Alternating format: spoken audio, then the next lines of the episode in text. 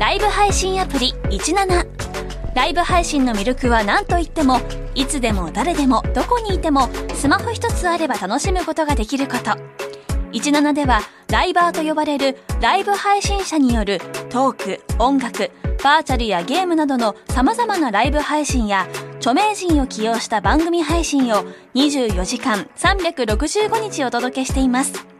さらに現在17では月曜日から金曜日の「オールナイトニッポンゼロをリアルタイムでライブ配信中。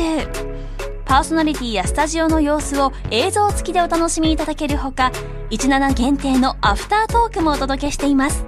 ぜひアプリをダウンロードしてお楽しみください。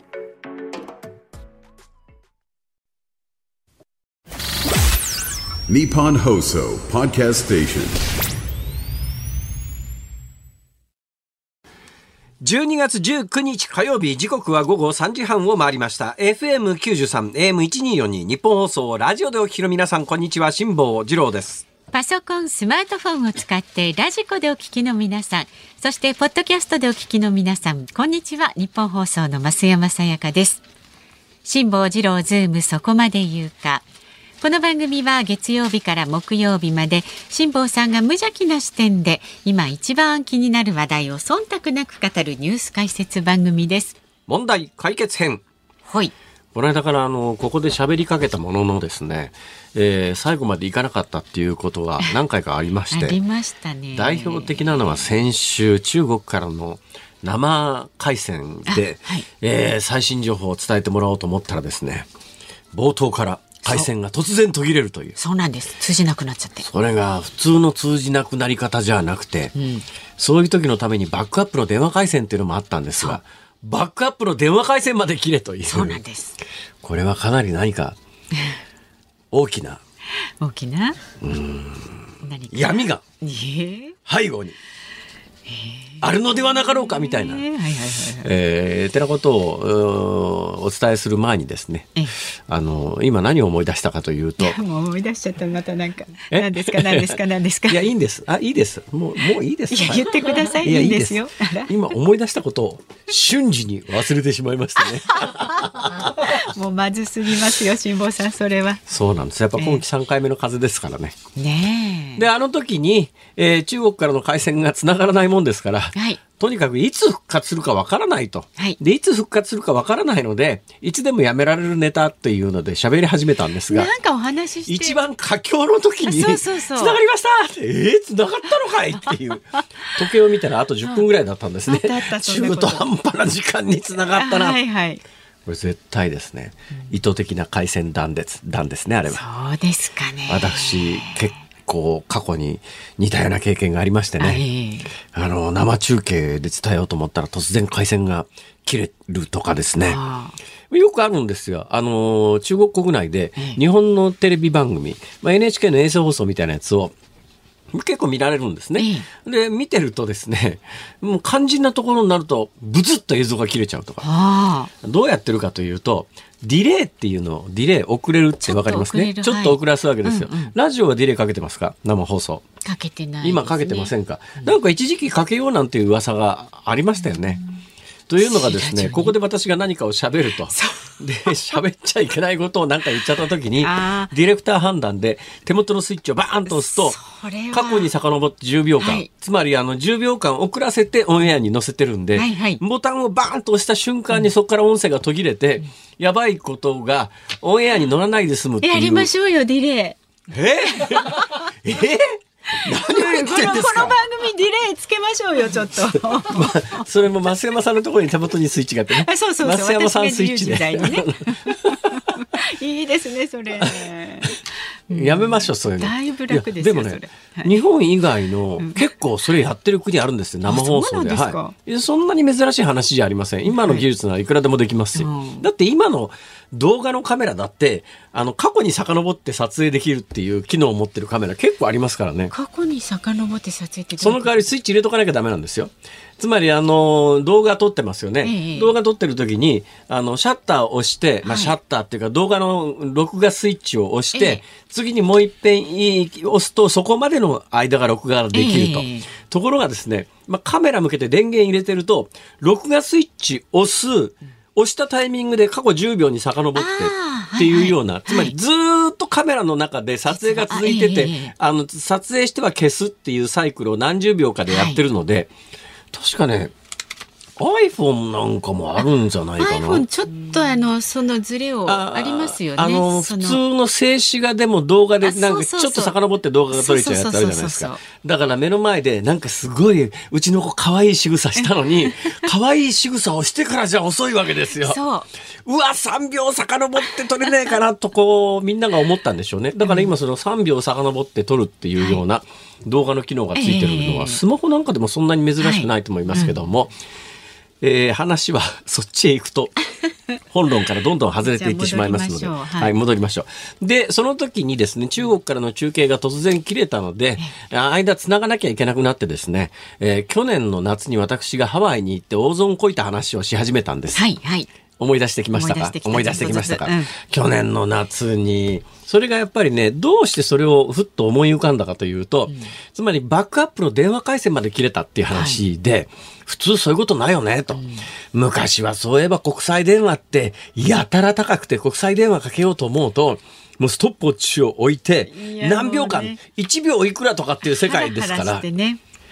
でも、昔はあの、普通の市街通話なんかでも高い時代があって、よくお母さんが子供が電話する横に立って、あんた、いつまで喋ってんの？そう。で、その昔は、これはもう増山さんが記憶にあるかどうか、これ世代の違いなんですけども、はい、市内通話って昔は時間制限なし同じ10円っていう一定価格な定額制だったんです。で、あまりにもそれだと近距離でね、えー、今のスマホ代わりみたいに、えー、あの、隣の学校行ってる同じ市内、町内の同じ電話の市外局番のところに、延々電話かけても、何時間話をしても定額だったりして、で、それが結構長く続いたんだけど問題になって、やっぱり市外通話の場合は、隣にお母さんが立ってスポットストップ あいくら電話代かかると思ってんのよって言って、ね。はいはい、そうすると、え、市内だもんみたいなこと言うと、市内だよ。じゃあまあ、あの、無制限だからしょうがないなって話なんだけど、それはやっぱりあの回線を塞ぐので、よくなかろうという、まあ多分意味なのか、利益を確保したいと思ったのか、その辺の事情がよくわからないんですが、それまではかけ放題だった市内通話も、まあ、時間制課金、時間制による課金になったんですね。あの時代の国際電話ってまたとてつもない電話で、実は今でもその影響が残ってるのがですね、2021年に太平洋横断しましたね。はい、あの時にイリジウム携帯、衛星携帯電話っていうのを持ってったんですよ。えー、あのイリジウム携帯電話ってどういう仕組みになってるかというと、まあ、地球の地面すれすれに人工衛星が十何機ぐるぐる回ってるんですね。えーそれを大規模にしてるのが今、イーロン・マスクが始めて、ウクライナが使い始めてますけれども、はいはい、あの、スターリンクとかなんとかっていう、うん、あれもうちょっと、イリジウムの衛星よりも高いのかなまあ、高度が、高度が高いのか。で、数が圧倒的に多いんですけどね。はい、イリジウムってのはまあ少ない衛星、それも少ないっつったって十何機は飛んでると思うんですが、それで、まず私の持ってる、あの、でかい携帯電話ぐらいの大きさのものの端末と衛星とリンクするわけですね。うん、ところが基地局っていうのが確かアメリカかなんかにあるんで、もともとアメリカの会社なんで、うん、そっからさらに日本に運んでくるには、昔ながらの国際電話を使うので、料金が相当するんですよ。だからイリジウム衛星携帯電話って私自分用のやつ、自分でお金を出してるやつと、それから日本放送の生存確認テレフォン用のやつと2台持たされてたんですが、日本放送の生存確認用の電話というのは、日本放送がお金をかけ、払ってくれますから、使ってましたけど、もう1台持っていった遭難した時のバックアップ用の電話ってほとんど使ってないんですよ。まあ、昔の国際電話並みの料金かかりますから、そんなに使えないんですね。で、まあでも今時国際電話って、まあ、ソフトバンクの携帯なんかアメリカの携帯で電話会社を子会社にしてるので、うんアメリカ放題みたいなやつに入ってると、アメリカだったらソフトバンクの携帯だったらタダでかけられるよね、うん、と。はい、で、で、まあそうじゃなくても今インターネット電話かなんか使って、あの、ホテルの Wi-Fi かなんか使うと、まあ、世界中電話なんかタダじゃんっていう、ね、私もそう信じていたのであります。はい。そしたら去年の夏にハワイでホテルチェックアウトするときに、日本円に換算して十何万円を請求されたんです。えー、えー、と思って、はい、請求書を見たら、国際電話代何百ドルっていう、まあ、だから10万円超えてますから800ドルとか900ドルとか、そんなんだと思いますけどね。はいはいはい、これなんだと思って、なんだなんだって騒いだら、えーうちの長女が、あ、私国際電話かけた、かけたから。え？お前さ、スマホ持ってんじゃんって。なんかね、部屋からスマホが繋がりにくかったの。で、あ、そうだ、部屋に、ホテルの部屋に電話があるから、これでかけりゃいいじゃんって言うんで、仕事先にかけまくったんだって。あらまあ。お前さ、国際電話っていうのが、いくらするか分かってんの感覚がないんだもしかして。ないんですよ。え？お金かかんの？っていうからただじゃん普通って。いやいやあのね君ね国際電話というのはとんでもない金がかかるんだよ。そういうあのそういうことする時には頼むから一言断ってからにしてくれない。父さんに言ってからにしてくれと。そうなんですよああそうかだからね知らないって言えないじゃないですか、はいはいはい、現実に娘がかけてるわけだから、えーびっくりしますね。感覚がもう全然だからそうなんです。部屋の電話使って、うん、そんな何十万もいくはずがないと。かんまあ、仕事相手にどんどん電話してたらしくて。いや、まあ、だから電話お金かかるものっていう感覚がないんですよね、きっとね、若い人たちには。皆さん、いまだに国際電話かけるととんでもないことになりますから。ええー、慎重に。慎重にね。そう考えたらスマホありがたいなと思いますね。インターネット電話みたいなやつね。そうそうそう。まあ、実質インターネットを使うとどこでもただに近い感じで通話ができますからね。昔はビクビクしながら夜中の友達と長電話したりね。してたんかい してました。私隣のお母さん。そうそう。さやそう。なんて言われてるんですか？いや、まあ、さやかですけどね。さやかさやかどこかけてんの？そうそうそう。だ何分、どこ、電話代が分かってんの？み部屋に引き込んでね、コードをギリギリまで伸ばしてね。布団、布団かぶって、声が漏れないように。やだ、すごい昔の人みたい。え、という話を結論までいかずに途中で終わってしまったんで。話だったんです、ね、すごい気持ちが悪くて、どっかのタイミングでこれは言わなきゃいけないなと。あ、今日やっと。はい、あの時のネタが完結できてよかったです。ね、覚えてたご清聴ありがとうございました。ありがとうございました。さあ、ではよろしいですか？どうぞ。ズームそこまで言うか。この後は昨日の夕方から今日この時間までのニュースを振り返るズームフラッシュお送りします。で、今日の4時台にズームするのは。新たな制度で対応が迫られる企業運営の課題ということで経営評論家の坂口孝則さんスタジオ生出演です。で5時台に取り上げるのは今日安倍派と二階派の事務所を家宅捜索というニュースを予定しております。日本放送の荒川裕二アナウンサーにレポートをしてもらう予定です。さあ番組ではラジオの前のあなたからのご意見もお待ちしております。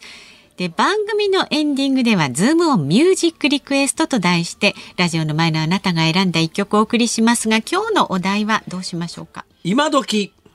今時。国際電話の請求が10万円も来た時に聞きたい曲。国際電話の請求が10万円も来た時に聞きたい曲。いやこれは本当びっくりしますよね、はい、たたたって。想定外ですよ。チェックアウトの時に。なんすかこれ、はい、電話です。お部屋から電話されましたよね。え？誰かしたか？電話。あ私した。おいおい。どこかけたんだお前さあでそんな時のね、えー、シーンを想定して選曲の理由も書いて送ってください。メールで送ってくださる方は z o o m zoom アットマーク一二四二ドットコム旧ツイッター X で参加される方ハッシュタグ漢字で辛坊治郎カタカナでズーム。ハッシュタグ辛坊治郎ズームでお願いします。お待ちしておりますさあでは続いて外為ドットコムプレゼンツマーケットインフォメーションです。東京株式市場日経平均株価は昨日と比べて460円41銭高い3万3219円39銭で取引を終えました。トピックスは昨日と比べて16.95ポイント高い2333.81で取引を終えました。円相場は昨日の午後3時時点と比べておよそ1円30銭円安ドル高の1ドル143円50銭付近で取引されています。東京市場の円相場は143円台へ急落する展開となりました。日銀の金融政策決定会合で金融緩和政策の現状維持が決定されたことが伝わると円売りが強まりまして一時143円70銭台へ下落しました。先ほど午後3時30分から日銀の上田総裁による記者会見が始まっています。日銀が今日発表した声明文によりますとマイナス金利の解除など出口戦略に関する手がかりは見当たりませんでした。会見では先日上田総裁が年末から来年にかけて一段とチャレンジングな状況になると発言した真意を探りつつ出口戦略への距離感を図ることになりそうです。外為ドットコムプレゼンツマーケットインフォメーションでした。今回のゲストは広島カープを悲願の初優勝に導きましたミスター赤ヘル。山本浩二さんです。昭和のプロ野球を彩ってきたレジェンドに迫る「プロ野球レジェンド」火曜夜10時。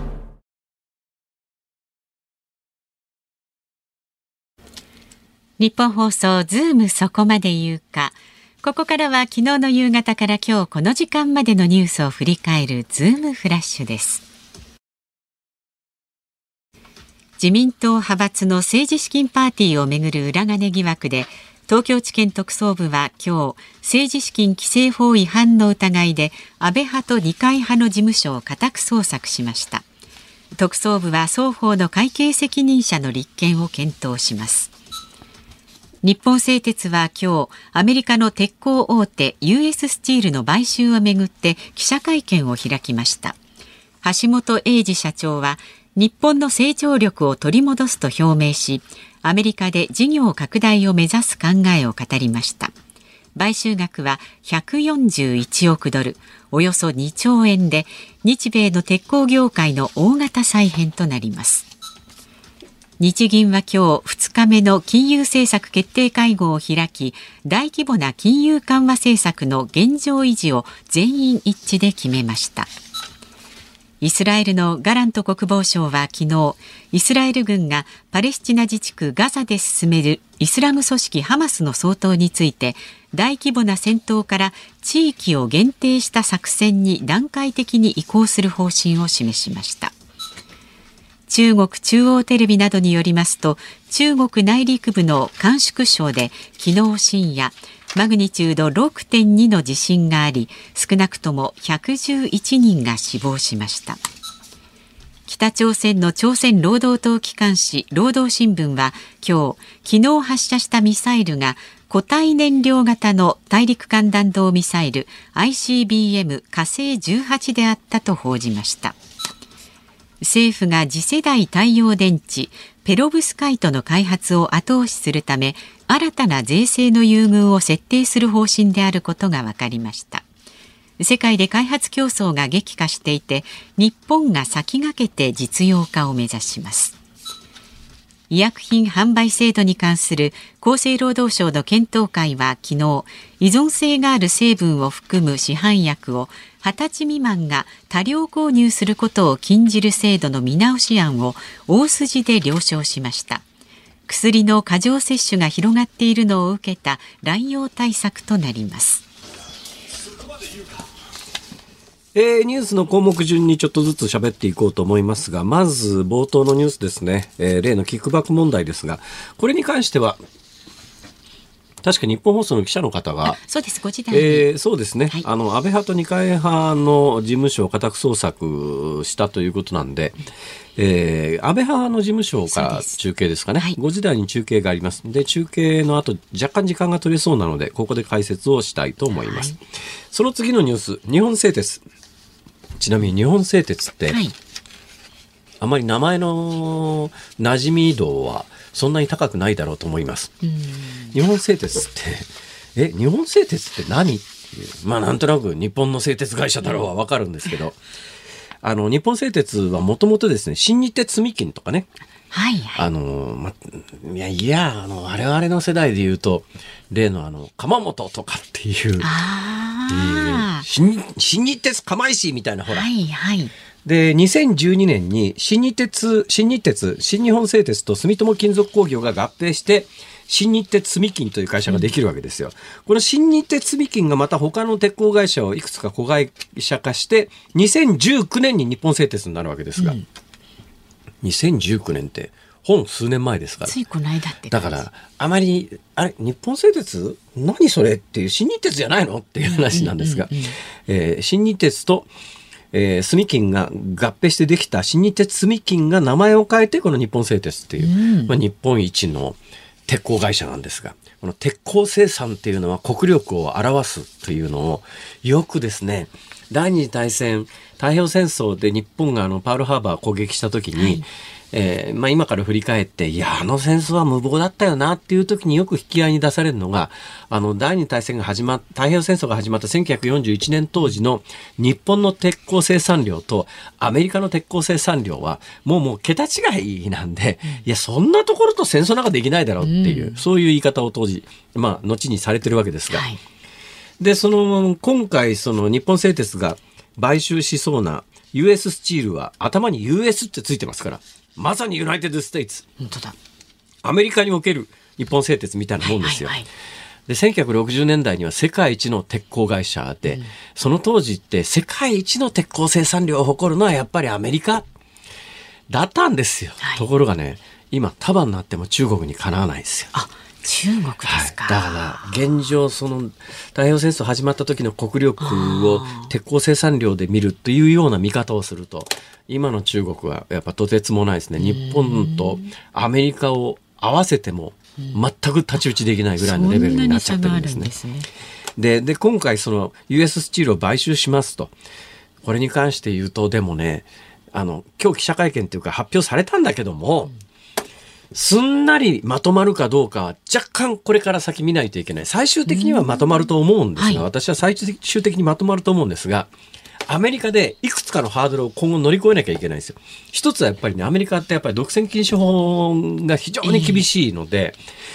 えー、えー、日本の製鉄会社がアメリカを代表する製鉄会社を買収するということを、そのアメリカの規制当局が認めるかというのと、うん、もうすでにこのタイミングで、はいアメリカの鉄鋼関係の労働組合が騒ぎ始めてんですよ。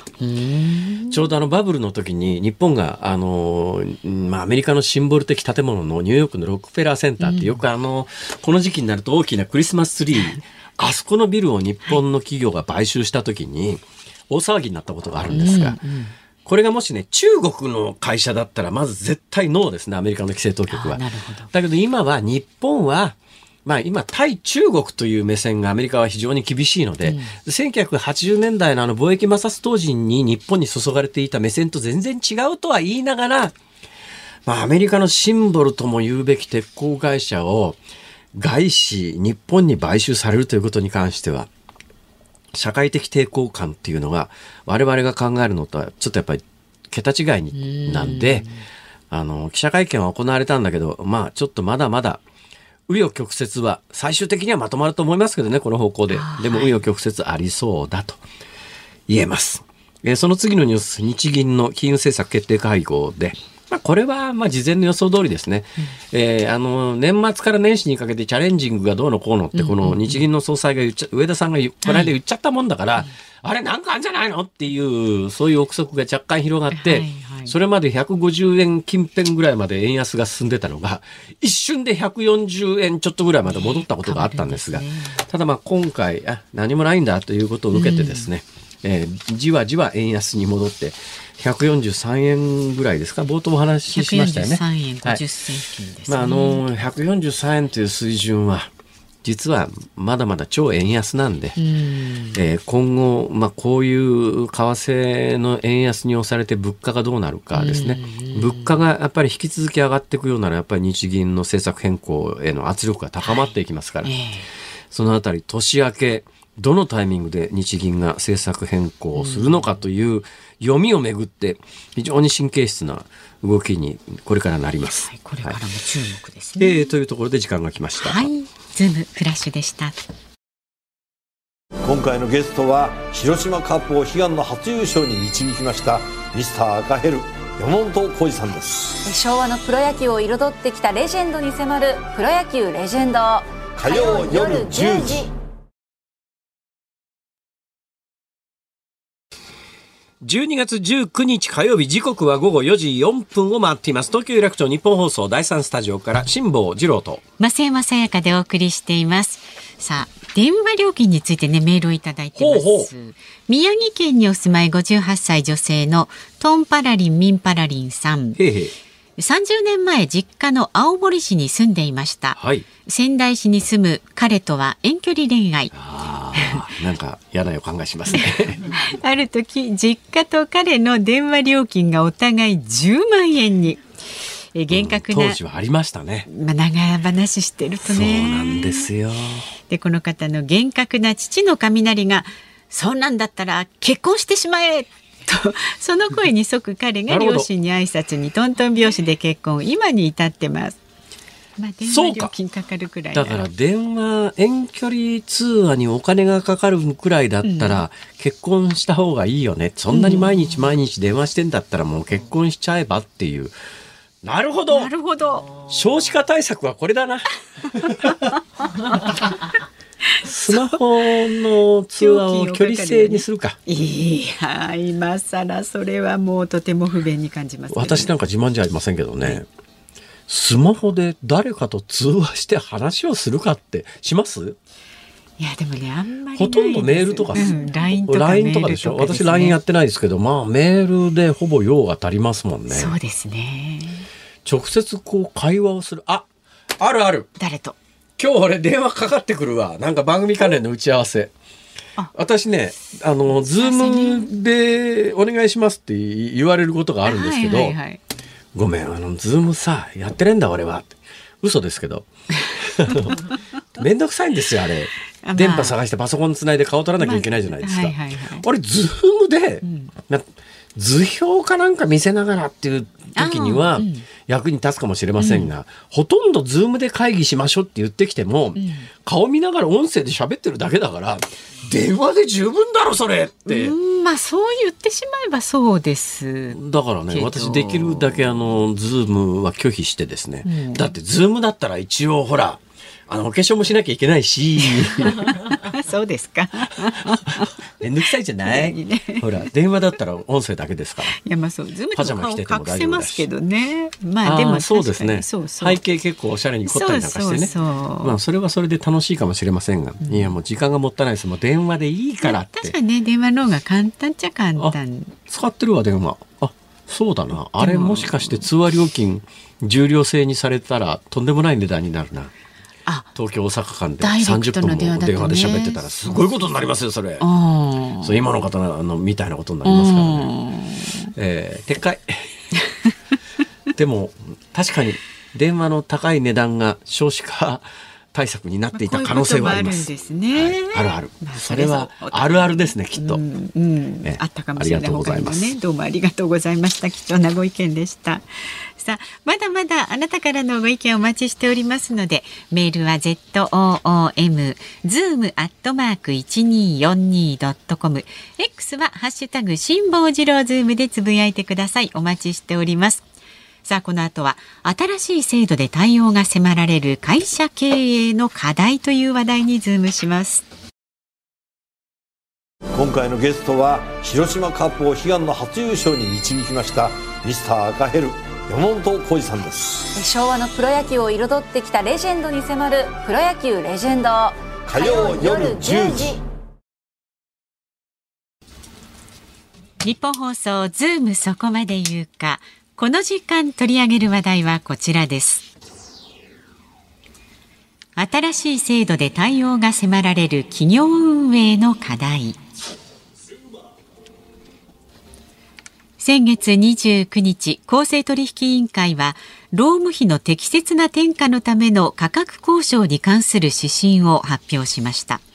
賃上げ原資の確保を含めて適切な価格転嫁による適正な価格設定をサプライチェーン全体で定着させ物価に負けない賃上げを行うことは経済の好循環の実現のために必要だと伝えました。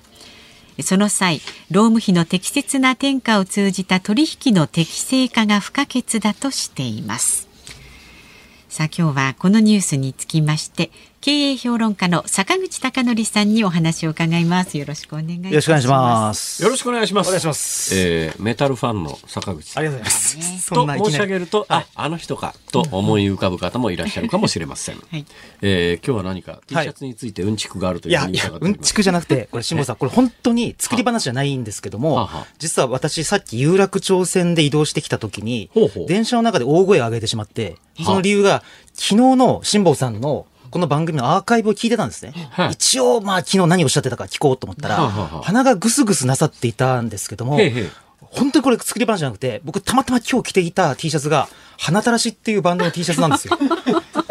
それで、これいきなり着ていったら、辛坊さん当てつけかって怒られるだろうと思って、ちょっとまず最初はジャケットを着てきました。全体像を見せてください。どういう絵柄ですか、それ？はい。花たらしっていう。どんな絵柄なの？全体像がつかみにくいですね。花たらしって確かに横に、えーローマ字で花たらしとは書いてありますが、その右側の絵は何ですか、それ？これアナーキズムのちょっと名前をちょっと変えたやつで、これあの日本で一番有名なノイズユニットの T シャツなんですけれども、え、それは何ですか？あ、これあの、え？多分これ、多分かん元関西出身の人で、今ラジオ聞いていらっしゃる方は全員知ってると思うんですが、絶対そんなこと花たらないと思う。しっていうノイズユニットの誰も知らないと思う。あの誰も知らないと思うえでもあの。京都のあのはいライブハウスをブルトーザーで破壊したりとか、チェーンソーで叩きつけるとかですごい有名な、えちょっと待ってください。だからその絵柄は何の絵ですか、それは？これあの少年の絵なんですけど、少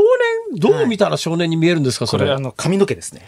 は？髪の毛ボサボサな感じでね、おボサボサの顔が見えない。髪の毛ボサボサのはい少年の左後ろぐらい。から撮ったそうですね感じですか？顔は見えない、背中からお尻にかけて座ってるのが見える。そうですね。多分今、全国のノイズファンは、辛坊さんの口から花たらしって言葉が出たんで、今多分狂気乱舞してると思いますね。そうですか。ノイズって何ですか、え、ノイズっていうのはですね、もともと、あの、えっと、これはこれどこまで難しく言うかなんですけど、簡単に言うと、はいこれまでのメロディーとかを反抗するっていう文化から始まって、はいはいで、要するにこれまでのメロディーとか、あるいええは使われていなかった楽器とかのぶ爆発音とか、あの、衝撃音とかだけで曲を作るっていう、なんですね。つまり、はい。音痴でもなんとかなるなんとかなるですか？まあ、ただし、まあ、あの、ただ、すごい有名な、あの、きょあの、グループが日本が多くて。松山さんがはい意外とね、はい音程外す。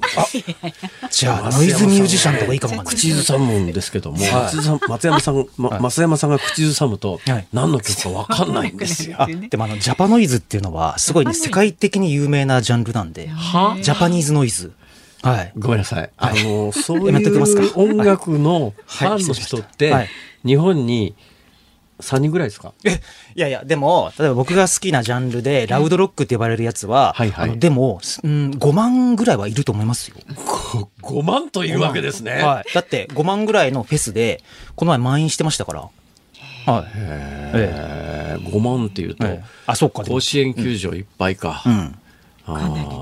かなりの日本数です全体であのぐらいはい少ないですよ、それ。いや、少ないですか？ものすごく少ないですよ、それ。少ないですかね。はいでメタルとノイズは、それにかけて私生きておりますんで。なんで、はい、いや、なんでって言われると、なんかカウンターとしてのカルチャーがやっぱり好きで、多分中学ぐらいが僕聞いてますんで。はあ、え増山さん何言ってるかわかりますか、この人。ごめんなさい。今分からなかった。カウンターとしての。はい。要するにあの、メジャーシーンではあんまりこう出てこない日陰にですね、いるようなアーティストがなぜか好きだったんですね。ほどだから中学ぐらいからライブハウスに入り浸ってますんで。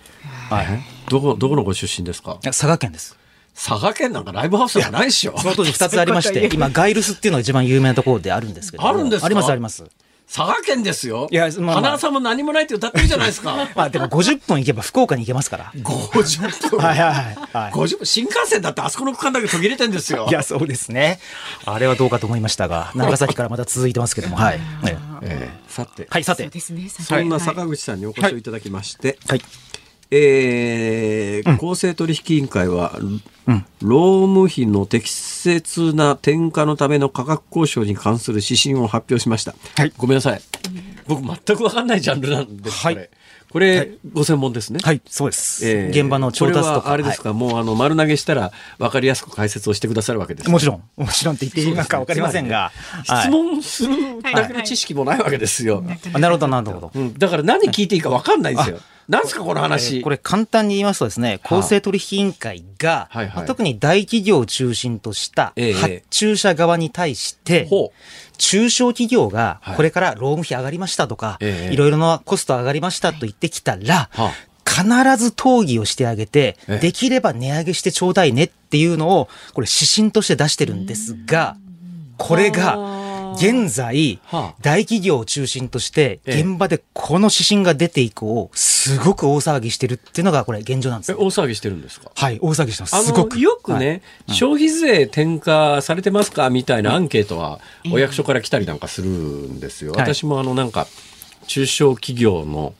えー一応形式的ですけれども、中小企業の、えーオーナーみたいなことになってるわけですよ、形式上ね。そうするとのどこでどう調べたかわかんないんだけれどもお宅とこの会社はちゃんとあの、えーおし下、お宅下請けでしょ、だからあの、ちゃんと消費税転嫁してもらってますかっていうののアンケート調査みたいなやつがありますあります。時々来てですね、はい。めんどくせえなとか思いながら、でも書かないと、返答しないと何回も来るですよ。返答するまで嫌がらせのように来ますからね。中小企業庁から来てるやつですよね。それそれそれ年に一回。はいはい。多分それが多分、辛坊さんおっしゃってるやつだと思うんですが、ええさらに消費税どころかはあ、労務費のアップなども基本的には協議に認めるようにっていうことがですね、今回指針として出て、で、今の大企業で大騒ぎになってるってはい。何がどういうふうに大騒ぎになってるんですか、はい。これがですね、この指針で書かれたやつが、ええ。ちょっとこの台本とはややちょっと違う言い方をするんですけども、台本中途って大した、大した台本。あ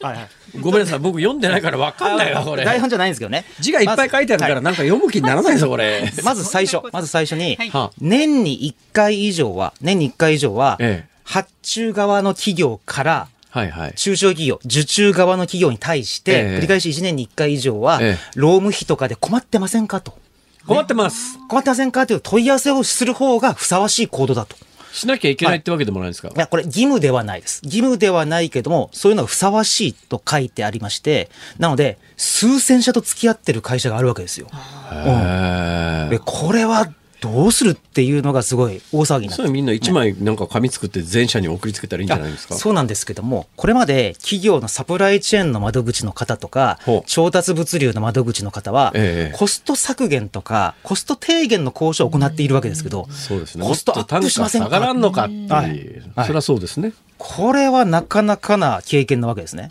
これ。はい。で、かつですね、で、次に2番目なんですけどほも、できれば、はできれば、受注する側、あ、ごめんなさい、逆です。発注する側の企業、ええね、まあ大企業が多いですが、はいはいそこは代表権を持った人間が、ええ。労務費の転嫁をできれば受け入れるっていうことを対外発表しろっていうことになってます。対外発表する方がいいと。はい。それやらないと、なんか嫌がらせに、お役所から嫌がらせされるんですか？いや、これ嫌がらせとは言いません。もし、もしかしたら公正取引委員会の方も聞いてるかもしれないんで。で、ただし、ただし、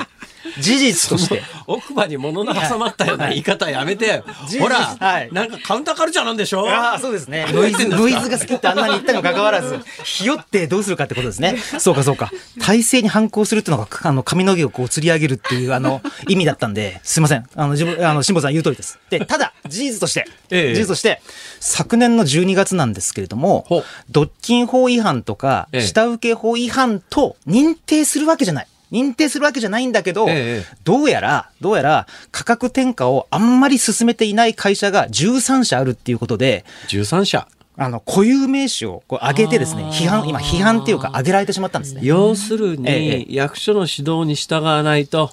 あの、要するにネットでほら、顔さらすっていうのと、あれですな。ああの、まあ、まあ、指導に、まあ、沿わなかったかわからないですが、カウンターカルチャーなんとして、ですよいや、現実問題として、現実問題として、どうやら、発注側と受注側の両方から意見を聞いたところ、ほうほう転嫁があまり進んでいないんじゃないかと思われるところがですね、13社ぐらいあったということだったんです、ね。それは、はいあの、名前を出すとみんな知ってるような大手の企業あですか？そうですね。トヨタ自動食器さんとか、デンソーさんとか、はあはあ佐川急便さんとか、ドン・キホーテさんとか、有名な企業ばっかりですね。ほう、まあ、大企業ね、いわゆる大企業ですね。はいはい。えーはい要するに政府としては、んえー賃上げをしたいと。で、賃上げするに対して、いあの手この手の中の一つのツールということですね、これは。で、ちょっとさらに難しいのがですね、ええ通常サプライチェーンとか調達の窓口の方っては、い値上げ申請がありますよね。ええそしたら、あ、本当に上がってんのって普通聞くと思うんですね。例えば、本当に上がってるんですかと？コストが。ああの、親会社か子会社に向けてね。向けて、本当に上がってるんですかと、コストが。でその時に、この指針では、その内部情報を嫌がってるんだったら、それ以上、強制的に入手するのは優越的地位の乱用であると。従って、従って、公表資料とか公的な統計資料で上がってるんだったら、それをベースに交渉してねってなってますね。はは、ええ、で、実際に現場があの、えー、現場の労働費を上げてたりなんかして、うん、工賃その他が上がってるんですよっていう主張するときに、自分の会社のデータ出さなくていいっていうことですね。まあ、極論言うと。こんなことになってますから、うん、うちもそうなんですって言えばいいってことですそうです。だから、合意した上で出してくれるんだったらもちろんいいんですよ。うん、ただ、あまり企業秘密のような情報をそれ以上、こう、どんどん攻めて入手するのはいけないってことになっていて、で、かつですね、例えば、決算書などを見せてくれっていうのもよくある交渉なんですね。本当に労務費が上がってんのか、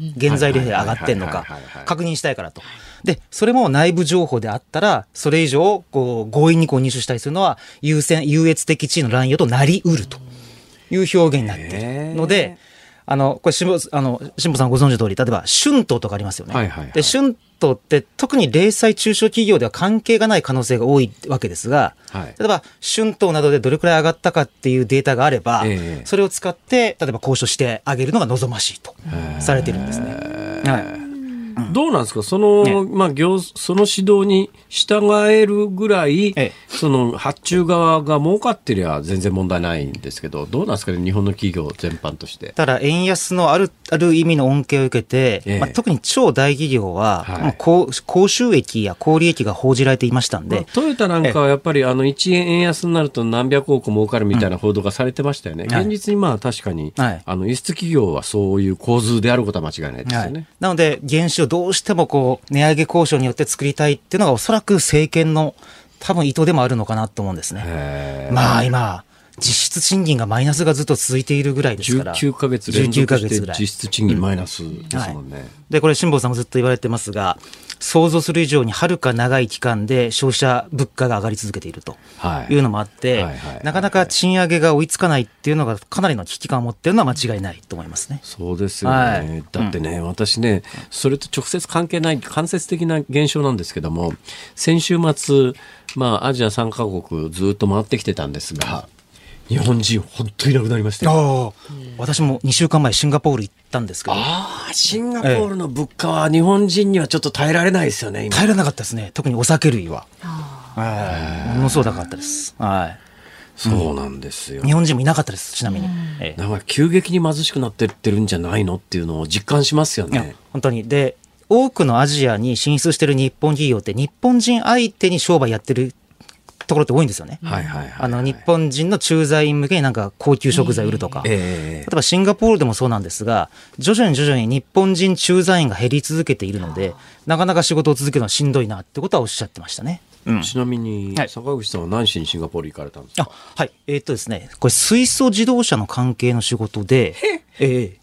そうなんですよ。で、これあの水素って、もちろん、まあ、まあ、世界中とは言いませんけど、あらゆるところで作れるんですけども、それをこうバッテリーとして、こう製造して、あ、バッテリーじゃなくて、キャパシターとモーターをくっつけて、自動車を作るっていう会社が、あの、シンガポールにあるんですね。ええ。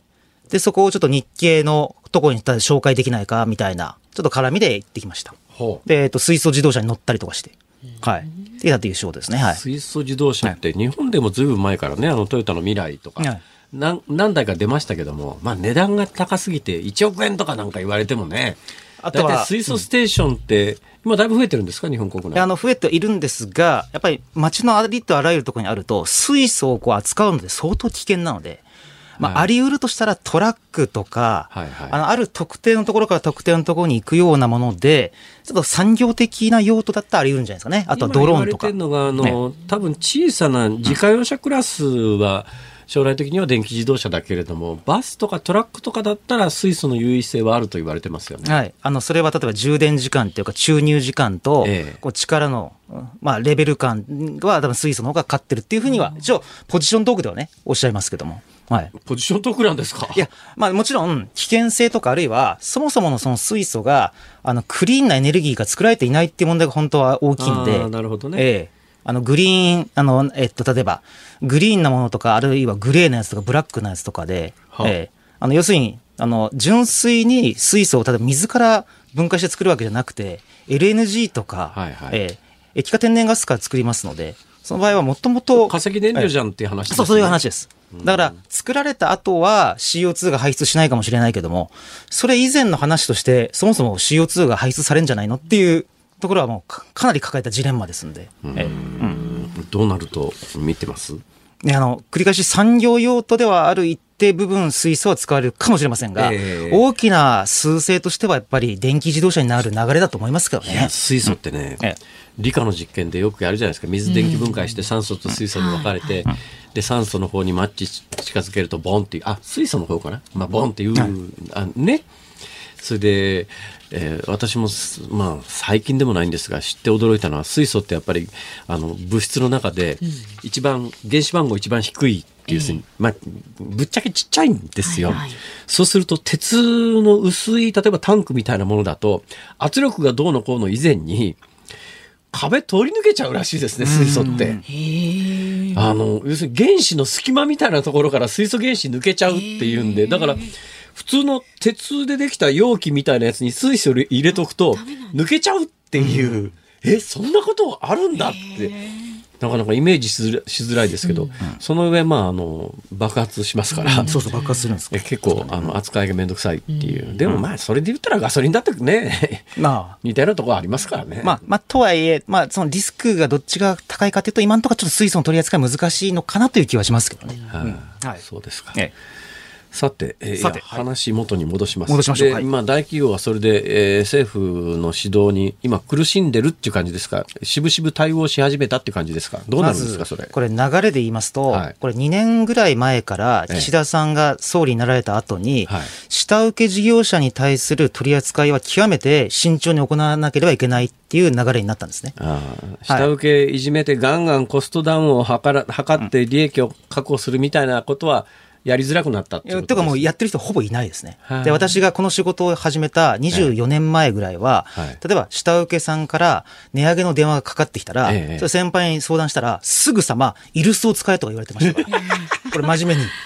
で、あの、例えば、もう会社まで来ちゃったと、下請けさんが、ええってなったら、なんとか1時間雑談でごまかして返そうとかいうのが当たり前の会話だったんですね、本当に。だけど、2年ほど前に、価格の据え置き自体で、これはもう買いただきに該当する恐れがあると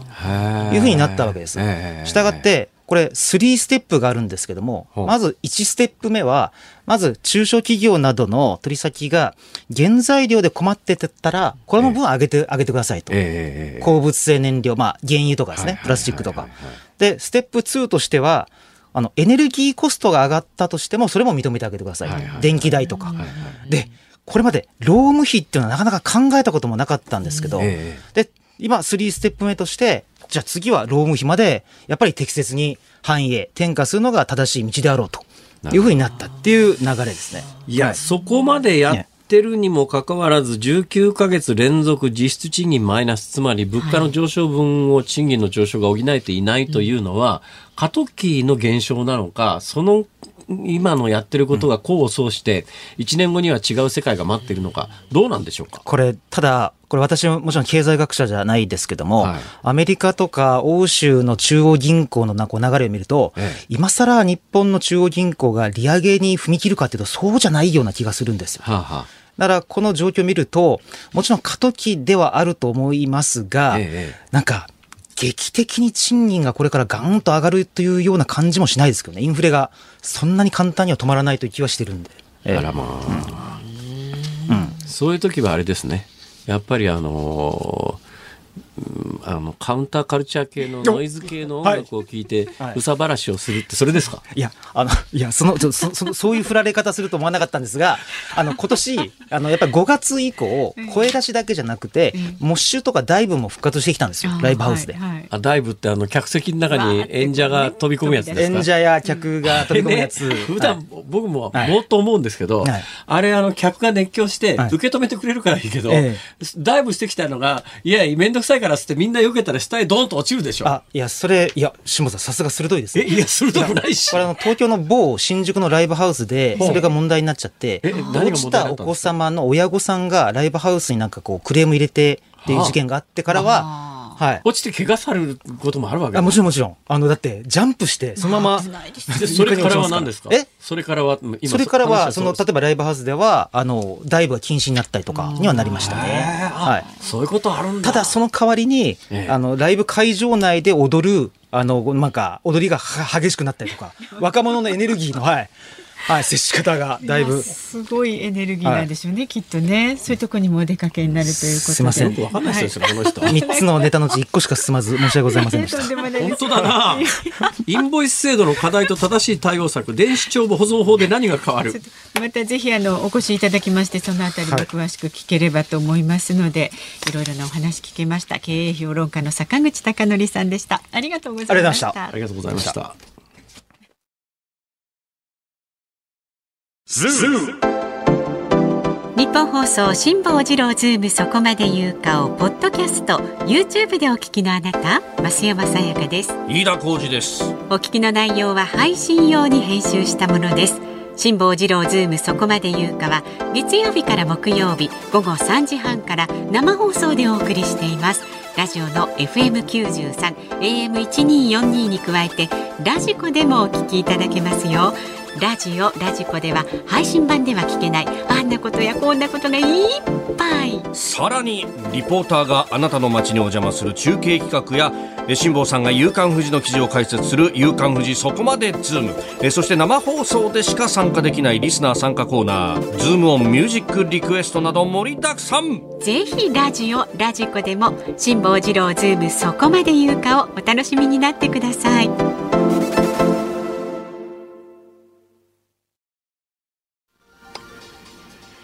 12月19日火曜日時刻は午後5時を回りました。こんばんは、辛坊治郎です。こんばんはニッポン放送の増山さやかです。ズームそこまで言うか。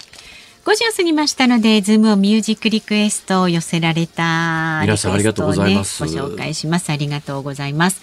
今日のお題は今時国際電話の請求が10万円と聞いた時に聞きたい曲です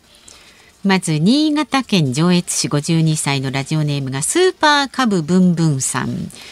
国際電話なんてもうかけなくなりましたね普通の固定電話も最近はかけ方がわからないという後輩も増えていますそうですね。ダイヤル回すがわかんないよね。わかんないでしょうね、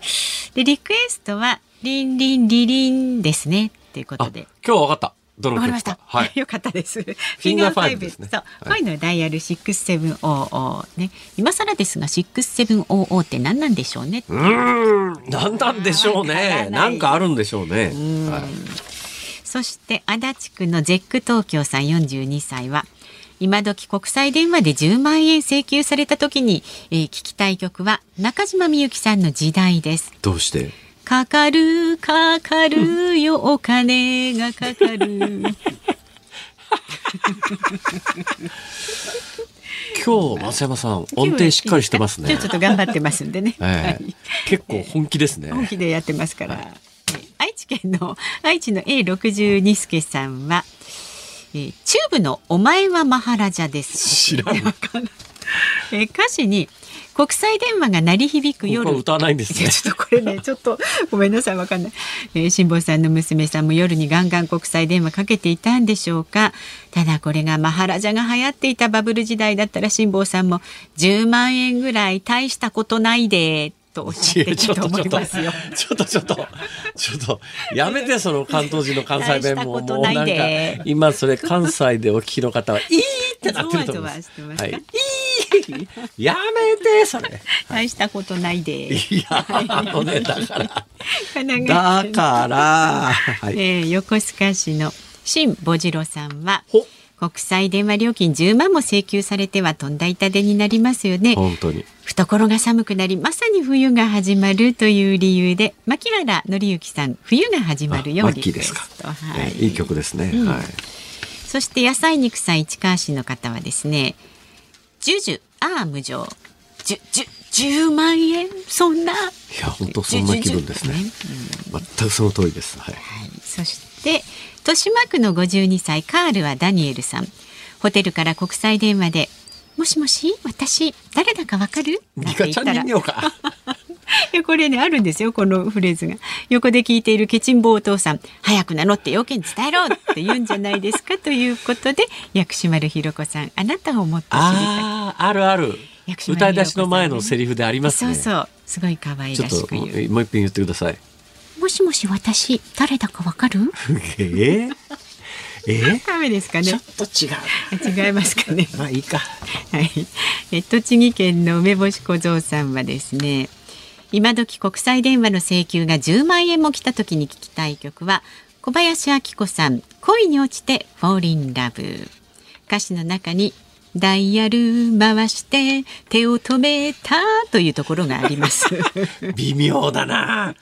あれですか金妻かなんかの主題歌ですかね。えっ、ー、とそうでしたね。確かにね。金妻金妻ってわかるかな今の人。わかんない金曜日の妻たちへというですねまあいわゆる不倫ドラマですか？そうでしたねだからダイヤル回して手を止めたつまり要するに週末になると自宅帰っちゃうんですね。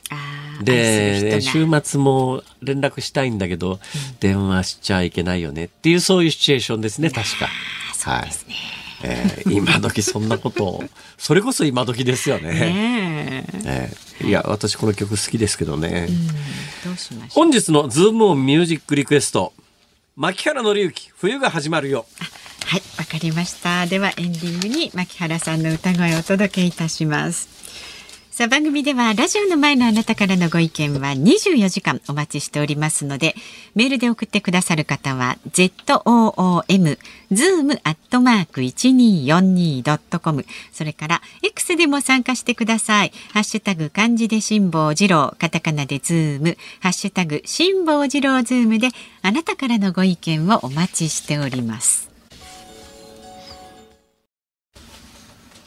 日本放送ズームそこまで言うか。今日最後に取り上げるのはこちらです。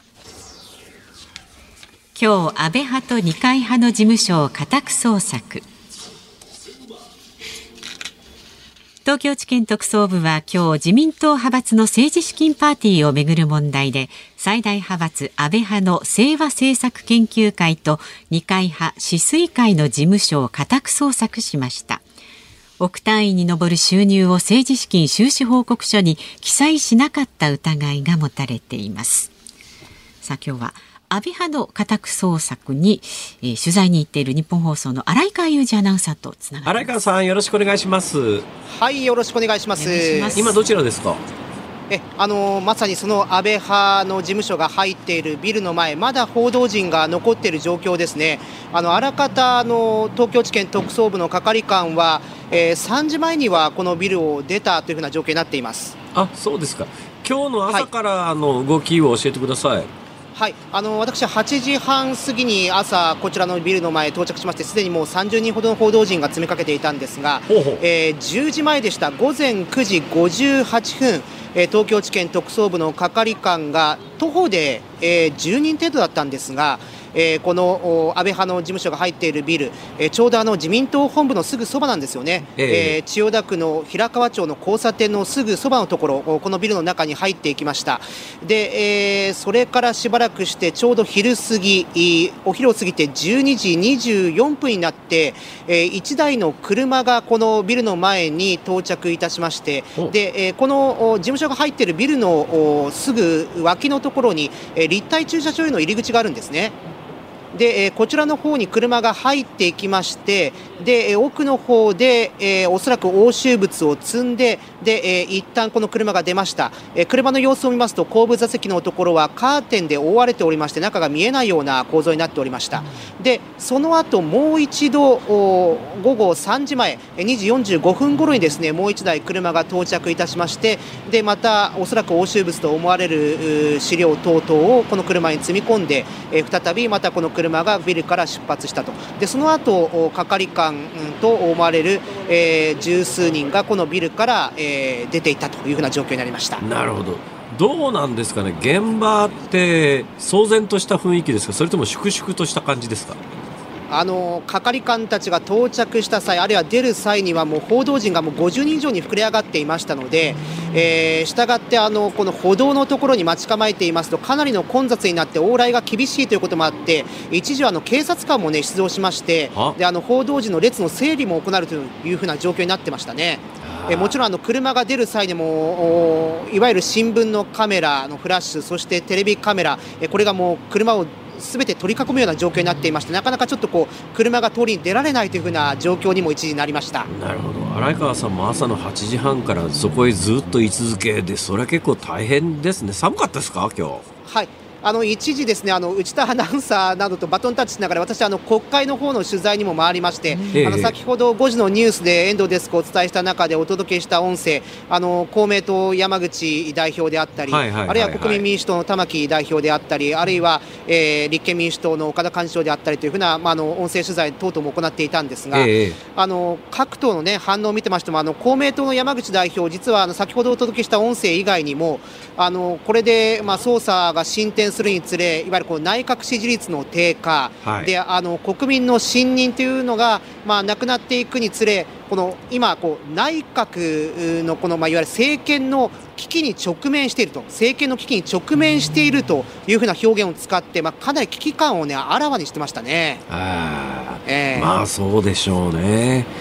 うん。まあ、それにしても荒川さん、まああの、取材経験長いと思うんですが、その中でも派閥の家宅捜索って多分経験ないですよね。そうですねで大体あの特捜部の強制捜査というと皆さんあのスーツ姿の係官たちが段ボール持って入る姿をイメージされると思うんですけど。実はちょっと面食らったのは、今朝あの係官たちは、この事務所のビルがあるほど近い永田町の駅、え東京メトロの永田町の駅の出口からね、徒歩で出てまいりまして、え車で乗りつけずに、十数人がいわゆる段ボールも持たずに、いわゆる黒いビジネスバッグを持った係官たちが入っていくという姿だったんですよ。なのであの、いきなり係官たちが現れたんで、報道陣たちも慌てたというふうな、そんな強制捜査の入り方でしたね。そうなんですね。はい。でも9時50先ほど9時58分というふうに報告されましたけど要するに10時開始っていうスケジュールがもう綿密に組まれてた感じですね。まあ、大体4時間30分ぐらい賞味あったんではないかなという強制捜査になりましたね。であの辛坊さんあの実はですね、はいはい、辛坊さんご存知ないと思うんですが私荒川普段スポーツアナウンサーなんですがあの私荒川の出身地長崎の五島列島なんですよ。うん、あスポーツアナだということは存じ上げてましたが五島列島は知りませんでした。五島市といえば安倍派の議員ご存知じゃないですか？えー、どなたでしたっけ？谷川弥一衆議院議員。あの私のああの生まれた暴言吐いた人ですねそうなんです頭悪いねなんてこと言ってましたが私の生まれた五島市の岸区町というところがあるんですが、ここのまさにあの製材所出身の方で、まあ、よく私も知ってるんですけれども、えよく知ってるんですかえあのかつてまだ県会議員だった頃などは、まあ、あの本当に実家がこのもともとのこの谷川さんお出になったあの製材所近いところにありましたので非常によく知ってる方で今は、えー、この島を離れて谷川さんはあの本土の方の長崎空港がある大村市の方にご自宅があるんですけれど、いわゆるもうその後製材所から谷川建設というね大きな会社をお作りになって、まあ、いわゆるこの九州のゼネコンを牛耳るようなね立場になって、まあ、かなりこの長崎の離島振興には力をつけていたと。80代後半で今回の騒動の中で多分4000万円とかなんかっていうキックバックが数字が出ましたかね、で、はい、何聞かれてもペーパーを何回も繰り返して、うん、えー、でそれでも同じ質問を繰り返す報道陣に頭悪いんじゃねえかって言い放った人で、騒ぎになっちゃったんですね。まあ、地元の方などに言わせると一部であの実はあ後藤に、まあ、いわゆるこの、えーまあ、政治活動の一環で、えーまあ、地元の後藤などに帰るときにもですね、ええ、飛行機を使うんですけれど飛行機に乗る際にあの前の座席の方に足を放り出してえー、そうなんですか、えー、そういう乗り方をされたりって、まあ、そういう感じを気になると、なるほどああいう発言も出るなと思われる方も多いんじゃないかなと。ね、まあ要するに典型的な地方の利益誘導型政治家っていう感じなんでしょうけども。まあ、実際にこの谷川八一議員が動いたことで、いわゆるこの五島など、まあ、長崎は離島が多いので、はい、離島の振興法というものが、まあ、国境離島振興法というのが安倍政権下でできて、えー、でいわゆるあの今、五島市で進められている、まあ、洋上風力発電事業などもあるんですけれども、はい、まあ、こういった事業が動く一因にもなった部分はあるんですが、まあ、ただ一方でこういう4000万円というお金がというふうな話があると、ね、まあ、地元の支援者も今後、ちょっとね、支援はしづらくなるところがあるかもしれませんねそれだけキックバックがあるということは、それだけたくさんのパーティー券を売り上げたということですから。まあ、見方を変えるときっといろんな利権があるんだろうなという気はしますね。はい。まあ、今後、とにかくあの会計責任者を、ね、あの立件、えそしてまあ東京地検特捜部としては、その後の取り調べで議員本人まで及ぶかどうか、まあ、この辺は国民民主の玉木代表あたりも、ですね今の法体系だと、いわゆる議員本人まで及ばないところがあるんだというところをね、今日会見でも指摘していたんですが、どこまで迫れるかということになりますね。はいいや寒い中ご苦労様でしたよくわかりました、はい、ありがとうございました、はい、お疲れ様でした日本放送荒井川裕二アナウンサーでしたズームオンミュージックリクエストをお送りしているのは、神奈川県横須賀市新保次郎さんからのリクエストです。牧原紀之、冬が始まるよ、うん。なんか幸せな曲でいいですね、これね。いいですね。明るい曲です。えー、この後日本放送は伊集院光の種をお送りします。今夜のパートナーはフリーアナウンサーの竹内、えー、かなえさんですね。でテーマは子供の嘘かな。で明日の朝6時からは飯田浩二の OK 工事アップです。コメンテーターはジャーナリストの佐々木俊尚さん。東京地検特捜部が安倍派二階派の事務所を強制捜査。それから日銀金融政策決定会合大規模な金融緩和策を維持などお届けいたします。でこの番組辛坊治郎ズームそこまで言うかは航空旅行アナリストの鳥海高太郎さんと年末年始の旅行円安物価高でもお得にするそれ楽しみですね、ね、知りたいですね。ぜひお聞きをいただければと思いますが、今日はあの電話の話をいろいろしましたけど、うん、私一番子供の時に困ったのが電話番号渡されて、はい、03の次にある棒はどこにあるんだダイヤルのと。探しちゃって、えー、聞いたことがあります。はい、ここまでの放送は辛坊治郎と増山さやかでした。明日もあるよ。